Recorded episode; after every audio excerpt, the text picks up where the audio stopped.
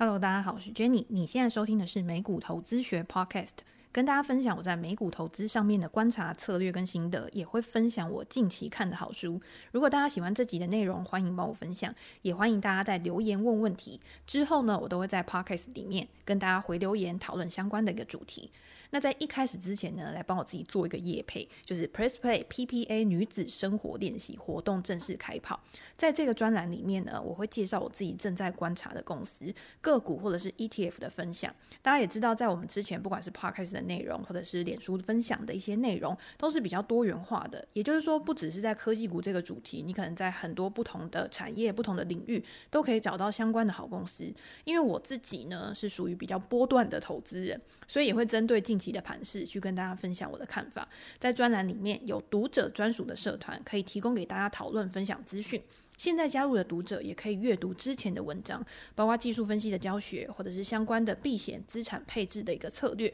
五月二十号之前订阅我在 PPA 开设的财经专案，结账输入优惠代码大写的 W O M E N，立刻享有首月八九折的优惠。如果大家有兴趣的话，我会把链接放在资讯栏。可以先点到专栏去观察一下这个专案。或者是呢，如果你是一个完全的新手的话，大家到专栏里面啊，置顶的文章有一个新手专区，新手专区里面很多的文章都是公开免费阅读的。你还没有开户，或者是你不知道怎么样把钱汇到国外去，那在这个开放的文章里面呢，你都可以找到相关的一个资讯。有需要的听众再到资讯栏去找连接就可以找到了。那我们现在呢，就回归到我们美股的一个主题。我今天的主题呢是特斯拉永远不会让你失望。它在今天盘后开出来的一个财报呢，又是跌破了众专家的一个眼镜。我觉得也不能说是跌破啦，因为在四月初的时候，它有公布一个交付数嘛。通常你根据这个交付数呢，你就可以大概知道它这一季的表现大概会是什么样子。所以在四月的时候公布出来交付数，你就可以知道，诶，这一季的表现应该不会太差。在其他的车厂啊，都处在那种供应链的一个威胁，然后必须要停产、必须要减少交付的时候，它还可以跑得这么顺畅。就代表它一定还是有它的一个竞争优势的。现在都还是在一个供应链短缺嘛，不管你今天是半导体、俄乌战争这个东西还没有结束，中国的封城呢，多多少少也会有一些影响。原物料成本都还是持续的在上升的情况之下。我们在之前也有讲嘛，你今天电动车里面最重要的就是电池，电池里面呢就会有很多的原物料啊、金属啊，这些相关的金属价格平均可能都有六七十个 percent 以上的涨幅。Elon Musk 在之前的时候就跳出来说，诶，如果今天这个成本的问题再不改善的话，我要自己去挖矿，我要自己去处理这一块。所以预估利润率通常在这样子的环境之下是会受到影响的嘛。结果开出来这个财报数字完全是一个鬼神数字，营收创新高，获利创纪录，本季的营收达到一百八十八亿美元，年增了八十一个 percent，经调整后的每股盈余三点二二美元，也是优于市场的预期的。那我们再看获利能力的部分，毛利率，汽车的毛利率三十二点九 percent，高于前一年的二十六点五个 percent，也高于上一季的二十九点二个 percent。如果今天是看总毛利率的话，也是二十九个 percent，从去年来有蛮大的一个改善的。公司表示说，受到通货膨胀压力的影响，这个是这一段时间大家不停的在复送的一个最主要影响公司获利的因素，会持续到二零二二年底。但是呢，为什么获利能力还可以去提升？就是因为 Tesla 它每一辆车它的造车成本是下降的。你今天在制造生产的流程之中，你要怎么样去优化这样子的一个生产过程，甚至用各种不同的方法去降低你在采购原物料的成本啊，或者是你今天在做其他的一些费用节省的时候，这些都会有助于你利润率的一个提升。还有一个可能呢，就是他们在跟供应商签订合约的时候，他们签的是那种长期的合约，因为你这东西是必须持续去用到的。你为了确保它的一个供应它是稳固的，你要确保它的价格它的波动是比较小的，所以签订长期合约呢，通常会有一个比较好的一个维持获利能力的一个效果。当现货的价格走高的时候，这个涨价的效应它就会晚一点再发酵，它可以慢慢的去找到一个比较好的方式去处理后续会衍生出来的一个影响，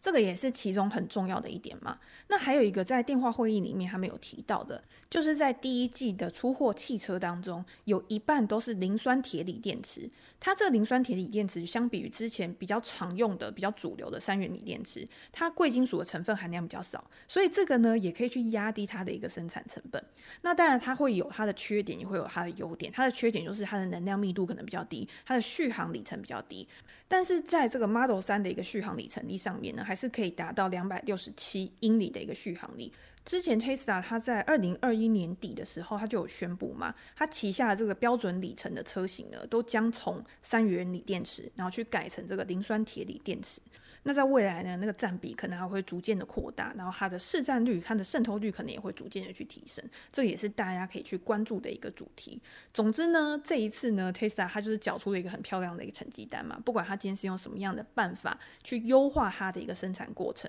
让它的获利能力呢可以有非常显著的一个提升。而且不只是在造车，如果大家去看它其他，它整个产品的一个生态系，其实都是环环相扣的。这个在我们之前呢，其实也有常常提到，不管是它的太阳能啊。或者是它的一个储能装置，其实对于它在未来电动车的销售跟普及上面，都是会很有帮助。那我们大概讲了 Tesla 它过去这一季它做了什么事情之后，我们当然是要展望未来嘛。为什么它在财报之后呢？盘后的表现其实是非常好的，我记得好像上涨了四五个 percent 吧。可是上一季呢，其实 Tesla 它的财报公布出来，它也是优于预期的，它也是创高的。可是股价却是大跌了十一个 percent，那就是它对于未来的一个前景，我觉得给予市场的这个预期，或者是给市场的一个信心有不一样。在上一季呢，他就有说，他今年呢就是要冲刺产能嘛，而且那个时候呢，供应链的问题其实还是处于那种比较混沌不明。可是现在 Tesla 它已经连续两季证明了。供应链的问题对他来说并没有到非常非常大的一个影响。那他在这一季呢，他在他的财报会议里面，他有延续上一季的趋势跟说法。他认为在这个未来的趋势展望上面没有太大的一个改变。Elon Musk 在上次有说，二零二零年的交付量仍然会成长百分之五十嘛，这个数字其实也没有太大的一个改变。换算成实际数字的话，今年大概可以交付一百五十万台以上的汽车。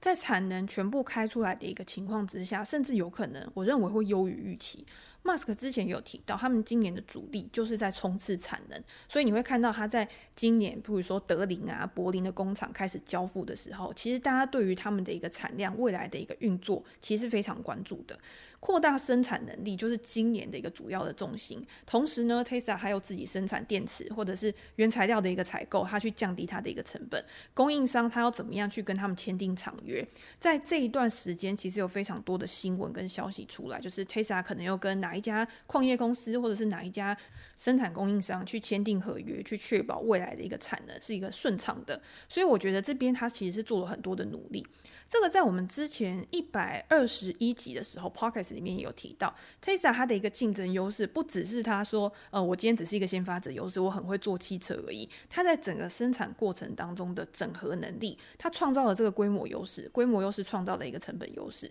是后期想要去超越 Tesla，或者是想要成为下一个 Tesla 的公司比较难去超越的一块。所以有兴趣的呢，大家可以回去听一百二十一集的 podcast，我觉得里面讲的还蛮清楚，就是到底 Tesla 跟这些新创的公司他们的差异在哪边。那新产品的部分呢，因为我们刚刚讲今年是冲刺产能嘛，可是新产品的部分你还是要有一些提供给大家想象，提供给市场一些幻想空间，让它可以去提升估值的一个地方。其中最期待，我觉得大家最看重的。应该就是自驾计程车 （Robot Taxi） 的一个发展前景。公司预计呢会在二零二三年的时候去推出嘛，然后在二零二四年的时候实现量产。那 Cybertruck 就是它的一个卡车呢，Musk 说他在二零二三年的时候肯定会量产。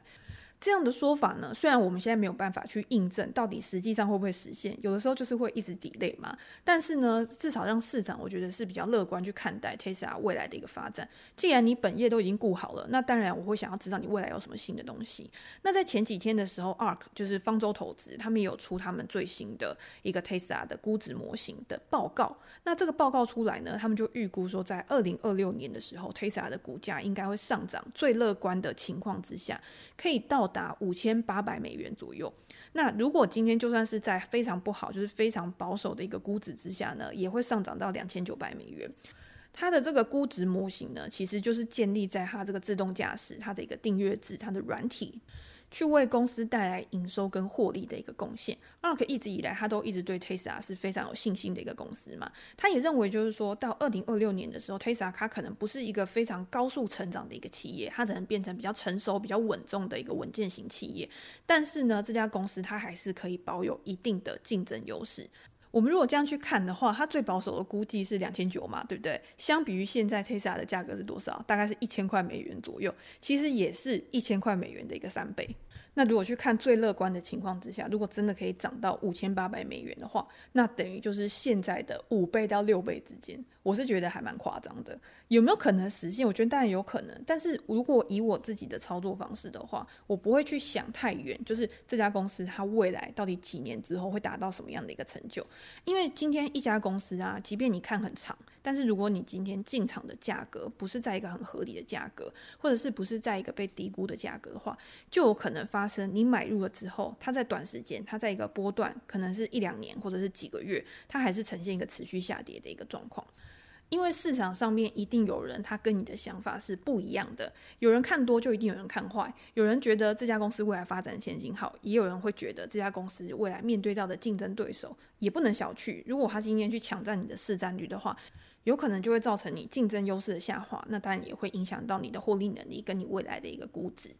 例如，就是我有看到有一些报道，他就把 Tesla 未来的一个发展前景去跟 Netflix 去做一个比较。大家都知道 Netflix 之前其实涨很多嘛，可是它到现在呢，连续两季它都是下跌二十几个 percent，在财报之后的一个反应。这个反应呢，已经有点超乎市场的预期，也让 Netflix 的股价呢，其实是已经跌到疫情之前的一个水准。这个时候呢，就有人把 Netflix 拿来跟 Tesla 做比较的原因是，他认为 Netflix 可以作为这种软体订阅的前车之鉴，先发者优势在竞争对手的加入之后，逐渐去分时市占，而造成成长见顶的一个状况。Netflix 这一次的财报里面，他就有讲嘛，今天我不只是诶共享账户，每个人都是那种账户小偷，然后很多人呢去共用一个账户，这个东西他要去抓。可是更重要的是，太多太多其他的一些媒体公司，它也去加入到这个串流媒体的行业，所以即便串流媒体这个产业，它还是有很大的一个发展前景。在市场越来越拥挤的一个情况之下，大家提供的东西可能又差不多，它没有特别大的一个差异化。那这样子在价格的竞争上面就会变得越来越激烈。今天可能 Netflix 它可能十块，可是其他人可能五块、八块。那这样子在比较之下啊，就会有影响了嘛。而且他在这一次的财报里面，他有提到通膨的因素，去影响到了大家的消费力、大家的购买力。这样子呢，就像我们之前讲的，你今天在有限的所得之下，如果你今天在固定支出上面的开支变高了，那同样的也会去影响到你可以去调整的变动支出，有一些消遣啊、娱乐这些支出，你可能就会比较保守，你可能就会比较节衣缩食一点。这个本来就是一个很自然的一个现象嘛，所以呢，这个也是市场上面它对于 Tesla 它有比较担忧的一个部分。那还有人也会觉得说，哎，Netflix 在过去它的涨价也有用啊，对不对？我今天呢，在过去比较少人在提供这个串流媒体服务的时候，涨价对于订阅数的成长不会有太大的一个影响。而且那么多的那个账户小偷，今天就算你涨价，我今天 share 的人够多的话。我对这种涨价一定是完全无感的嘛？可是，在这一次呢，他们就发现，诶，我涨价之后呢，反而我的订阅数好像有受到影响了，被认为这一次付费订阅数下滑的原因，涨价就是其中一个因素嘛。所以他们用这样子的方式去对比说，Tesla 在过去这一段时间，它也在这一两个月之内，它有多次的涨价，可以支撑需求的原因，可能是因为供应链短缺，库存天数下滑，你今天车子还是处于一个供不应求的一个情况。但是如果未来供应链的问题趋缓了，供需开始慢慢的逐渐达到平衡了，会不会就让 Tesla 这个涨价效应慢慢的浮现出来？那我自己是怎么看？我会觉得说这两者之间的比较是蛮没有道理的。先讲就涨价来讲好了，我觉得 Tesla 这一次就近期的涨价呢，是很多原因造成的嘛，供应链生产成本的变化，去迫使他们上调价格，去因应他们的一个成本支出。但是以过去的记录来看，Tesla 的调价，我觉得它的弹性是蛮大的，它常常调价之后又叠价，调价之后又叠价。那你今天在这样子的一个情况之下呢，它如果售价主要的变因是来自于生产成本的话，未来当然可以因应成本的变化，再去做一个调价的动作。而且它的生产成本如果持续的下降的话，那未来它的车价也会越来越便宜，它未来的普及率也会越来越高嘛。再来就是涨价，如果会让客户离开的话，通常有一个重点是转换成本。如果今天转换成本很低，比如说我从 Netflix 跳到 Disney Plus 好了，基本上就是我点点手指头，我不需要任何的太复杂的动作，就可以无痛接轨。但是如果今天是像 Tesla 这样的公司，它的软体应用是源自于硬体的资源，就像我们在 Apple 手机上面，你要应用这个软体的话，如果今天我们已经习惯于用 iOS 的操作，要去移到 Android 手机的话，多多少少还是需要一些适应期。何况是比手机还要贵、操作比手机还要复杂的汽车，所以这一点呢，我觉得它的转换成本是比较高的，我也不会太担心。我觉得比较值得观察的是长期，就是长期在传统的油车转移到电动车的这个过程当中，大家的购买偏好变了嘛。可是今天一开始的时候，只有 Tesla 它在做这个车，然后它也有品牌知名度，它也有竞争优势，它有规模优势，市占率的变化是会慢慢的去改变的。传统车厂它在各地的一个发展。它从生产到交付，也或者是各地政府的一个政策，或者是补贴，这个都会去影响消费者的意愿跟偏好。这个现在来说呢，谁会是最后的赢家？我觉得还太早，因为你不知道到最后这个产业会发展成什么样子。可是以目前现在整体车市啊，Tesla 占比还是最高的嘛，而且它的交付量也确实是最稳定在上升的。相比于其他很多因为供应链问题停产的车厂来说，还是比较有优势。我们要怎么样去看？就是说，在过去这一段时间，其他的公司在电动车的一个发展，它在它的交付上面有没有一个比较大的突破点？像是美国的福特跟通用这两家公司，它也是很积极的在发展电动车。他们计划说，诶，我今天在未来几年，可能二零三零年啊，我的电动车，我的交付数或者是我整体的一个销售占比要达到多少？这两家公司在去年北美共售出了五万两千台的电动车。可是你去相比 Tesla 的这个交付数呢，其实完全就是微不足道的嘛。那像欧洲大众汽车就是 Volkswagen，它对于电动车的野心也非常大。它在第一季的时候呢，在全球的销量总计达到十万辆。可是你去相比于 Tesla，它在第一季的总交付数大概是三十万辆左右嘛，所以其实还是有一段的一个差距。所以现在呢，要去思考说 Tesla 它面临到一个很重大的竞争，它未来会变得跟 Netflix 一样，甚至它在推出它的软体服务，甚至它在它的 FSD 比较稳定之后呢，会不会那么快的就遇到竞争导致利润衰减的一个状况？我认为是我不会那么悲观啦，我不会觉得现在就会开始去思考这样子这么大的一个威胁。所以在这样的情况之下呢，我觉得大家也可以去思考一下，就是如果今天你想要投资 Tesla 这家公司的话，你要用什么样的眼光，用什么样的角度去评估这一家公司，它的合理价值大概是在哪边，它比较适合进场的价位是在哪边？那如果大家也想要参考，就是我对于 Tesla 的一个看法，或者是我对于它现在整体的一个股价形态、整体的一个策略的想法的话，也可以到我的 Perspective 专栏，然后我会再特别写一篇文章，去跟大家分享我自己的看法跟策略。好，那今天的最后呢，我们就花比较多一点的时间来回答 Q&A 的部分。通常 Q&A 呢也会有比较多操作层面的东西，可以提供给大家。就是我们在前面讲基本面嘛，然后后面讲操作策略。那你把两个部分结合了之后呢，可能会有更多不一样延伸的一个想法。那第一个听众呢是小居民。五星吹吹吹，闲聊的部分就是希望越长越好。安安 Jenny，听说这边也开放留言 Q&A 的潜水听众放福利，顺路浮出来问个问题。我的股龄大概五年，资产规模大概八百万，大多是资产配置长期投资 ETF，百分之四十的 Tesla，NV，NV 应该是 NVIDIA 吧，然后 AAPL。百分之六十的 SPY 长期获利不错，长期隔壁捧说股而优则奇，因此最近也尝试做一些选择权。之前听节目常常听到我会使用选择权当避险工具，不过我想问你对 LIPS Code 的看法？请问这是一个适合长期投资的安全杠杆吗？目前的规划是买一年后到期雕差等于零点七附近，未平仓量大于五百，到期前半年到三个月内转仓到一年后，如此以取得正股放大获利。另外，需不需要适时的转仓，让 Delta 回到零点七附近？例如最近几个合约已经跌到快价平的地方，到时回弹的权利金涨幅会受影响。不好意思，第一次留言就这么长，希望 Jenny 分享一个看法。五星吹吹吹。好，这个部分呢，因为我觉得之前因为我蛮常分享，就是说，诶，我在波动比较大的时候，或者是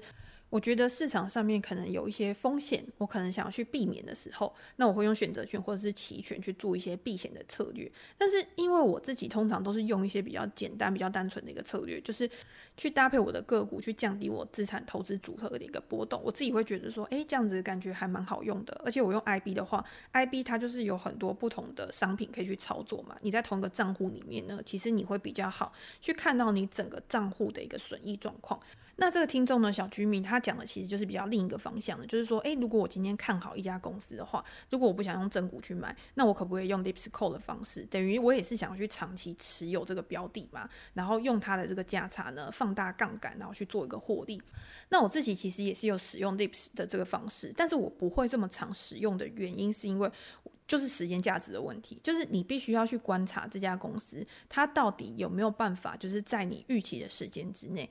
去有一个比较像样的，诶，不是讲像样的，就是比较真的可观的一个涨幅，就是可以让你真的因为这个波动去赚到钱的。那我自己做选择权的时候，我很讨厌就是没有波动的股票。虽然说就算你买在价内，就是深入价内，但是它没有波动，其实你的账上看起来其实还是不会那么漂亮嘛。所以这个时候呢，之前有一个读者他就问过，他说我在做选择权的时候会不会也去看技术分析？其实在这边可以一并回答，就是会。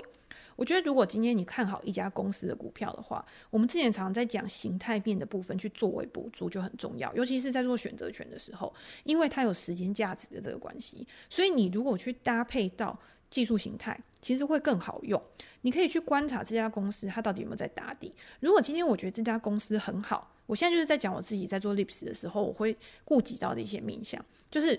今天一定是先确定，我觉得这家公司它真的是基本面非常好，它具有一个长远的成长价值的，我才会把它列入到我的观察名单里面。那这家公司呢，最好的一个情况是，它现在是处于那种比较股价低迷，就是它成交量可能也比较萎靡啊，比较市场上面没有人关注到它的时候，它可能会形成一个打底形态。那在这样的一个情况之下呢，你可以去找一个比较关键的点位，然后去往下去做 Lips 的这个动作。那在未来呢，如果它真的是一个好的公司，然后大盘又处在一个强势的一个上涨格局的话，它其实是更容易被拉动起来的。也就是说，如果今天你在这种打底的情况之下去做这个 Lips 的话，那这样子在未来其实你可以获利，而且潜在收益更高的几率是比较高的。那再来就是转仓的问题嘛，就是如果今天你真的买了这个 Lips 之后，它在比较短的时间之内，就是在你预估的时间之内，因为 Lips 通常都是在一年之后到期，就是比较长期的一个选择权。可是你买了之后，如果它在呃比较短的时间之内，它就开始有上涨了，那这个时候你当然可以去做平仓的动作，你当然可以去做获利了结的动作。我自己就会这样做。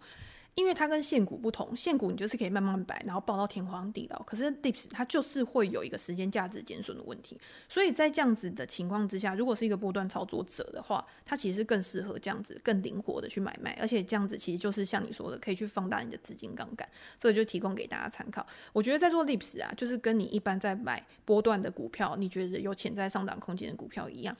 简单来讲，就是几个步骤。第一个就是现在这家公司它一定是好公司。第二个公司就是现在它可能有被市场比较低估、比较忽略的，但是它已经有在打底的。第三个就是，如果今天市场上面的人他发现到它的价值，你在买入了之后，它真的开始有一个比较显著的上涨的时候，那这个时候呢，你就可以获利了结，然后去转仓，然后再等它拉回的时候再去布局。因为这个上涨的趋势通常去开启了之后，尤其是那种比较好的公司，它一定会有一个拉回，然后。再上拉回再上，只要它还在上涨的趋势之上，其实就有很多可以去做一个波段套利的一个空间。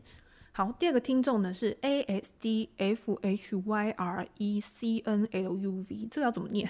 他说想问 Jenny 关于 S Y N A 这一档的看法。这一档我现在还没有研究，这一档是新新思吗？可能之后我再来看一下。好，第三个呢是 Edison John，他说录音品质有下滑趋势，是不是换了麦克风还是场地？我觉得大家耳朵真的都超利的。其实有两集我好像真的是在不同的场地录的，但是呢那个时候我也不知道回音那么大，那后面要调音的时候就有点困难。大家应该觉得这几集的录音音质就比较好了，所以就是嗯很抱歉，就请大家多多包涵，之后呢会注意。再就是题材好玩，他说百分之九十的持股都是指数，但是还是很有帮助。我觉得今天不管你是做个股，或者是你今天是做指数，或者是你做主题型，甚至是你是一个被动投资人，其实我觉得投资好玩的地方是你对于市场有一个敏感度的时候，其实你会觉得这个世界的变化是很有趣的，然后你可以一直不断的从投资市场里面去学习新的东西、新的主题、新的趋势、新的科技。这个也是我们在投入到投资市场之后会发现，你不会会有一天是无聊的。那你在跟别人聊天的时候呢，你也会发现有很多的主题，然后可以去跟别人做一个分享，所以我觉得，当然我也希望这个节目就是比较多元化。那当然也希望有比较多的闲聊，但是有的时候大家知道，就是认真起来的时候呢，就会忘记闲聊；闲聊起来呢，就会忘记认真。有的时候是很难拿捏一个比较平衡点的地方，这个就是我们还需要多多努力的一个地方。好，再来呢，听众是 B D G D H E，大家的昵称都好有趣哦。请问，以长期投资的角度来看的话，从总经层面或是产业趋势消息来判断大波行情，这样应该算是主动投资吧？想问 Jenny 对于主动投资和被动投资指数的看法。另外也很想要听我分享自身的操作或是一些投资经验谈，不管是赚钱或是赔钱的。好，这个问题呢非常的大，那这样子呢，我们之后可以来分享一些自己的操作。我觉得以后可以可能一个月啊，定期就讲一下，因为，我上一个月可能做了什么样的操作，我自己会觉得比较值得拿出来检讨的。在订阅里面呢，其实我有常常去告诉大家说，如果今天我操作这一档股票的话，我会用什么样的方式来判断。那订阅的文章里面其实有很多，真的是我实际有在观察，而且想要去介入的，大家也可以去做一个参考。但是这边呢，我觉得可以来分享一下，就是如果今天到底是主动投资还是被动投资，其实我自己不会分别差异那么大，因为今天你今天要去做投资这件事情，其实你就是已经是一个主动选择了吧，对不对？那今天我觉得进入到投资市场的人啊，真的很难有人是可以完全被动，然后对于整个市场是完全无感的。我觉得你的钱放在里面，你今天不要跟我说模拟交易，模拟交易我跟你讲，你今天随便乱做，你都不会有感觉。但是当它是真枪实弹的时候，你才会真的有从经验中学习。所以每次人家跟我说：“诶，我可不可以先从模拟单开始？”我都说：“你就先放一点钱进去嘛。你今天这一点钱，它不会危及到你的生活的。它对于你来说就是一个很好的学费，是最好的一个教材。因为当你拥有这张股票，而且你看到它的损益在变动的时候，你才会有动机去研究这一家公司。”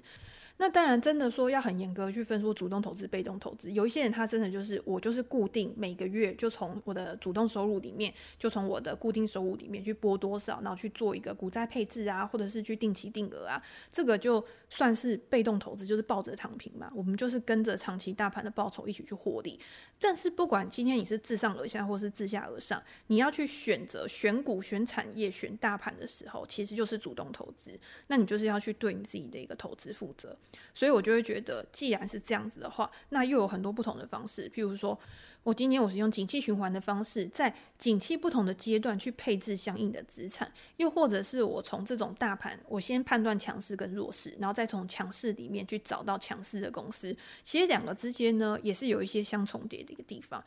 那最后呢，就是自下而上，就是我完全就是单看公司的一个基本面，单看公司的一个价值。我不管今天大盘的一个状况到底是怎么样，我只要这家公司它是。低于内在价值的，它是具有潜在的一个安全边际的，我就去买。那这个就是我自己对投资的一个看法。但是我觉得一个真的好的投资人，也就是说，我认为啦，我认为就是有对自己的投资组合负责的一个投资人。你今天不要去排斥任何一种投资方式，或者是任何一个投资机会。你只要把每一个机会都当做是一个学习的机会，你从中一定可以找出最适合你自己的一个投资方式。好，那最后一个问题呢，就是。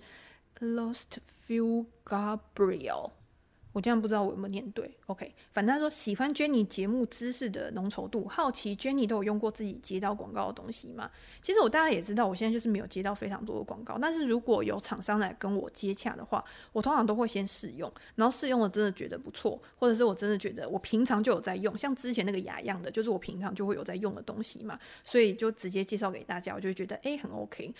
所以呢，当然也是很希望，如果有其他业配厂商，或者是你今天你就有相应的一个产品。然后想要请我试用，或者是之后合作的机会的话，也欢迎就是 email 给我们，然后呢，我们之后呢就可以来讨论，看看有没有可以有好东西可以推广给大家，然后跟大家一起分享的机会。那今天呢，就先跟大家分享到这边。如果大家有任何问题的话，欢迎留言给我评价，我们之后呢可以再拿出来讨论。那就先这样喽，拜拜。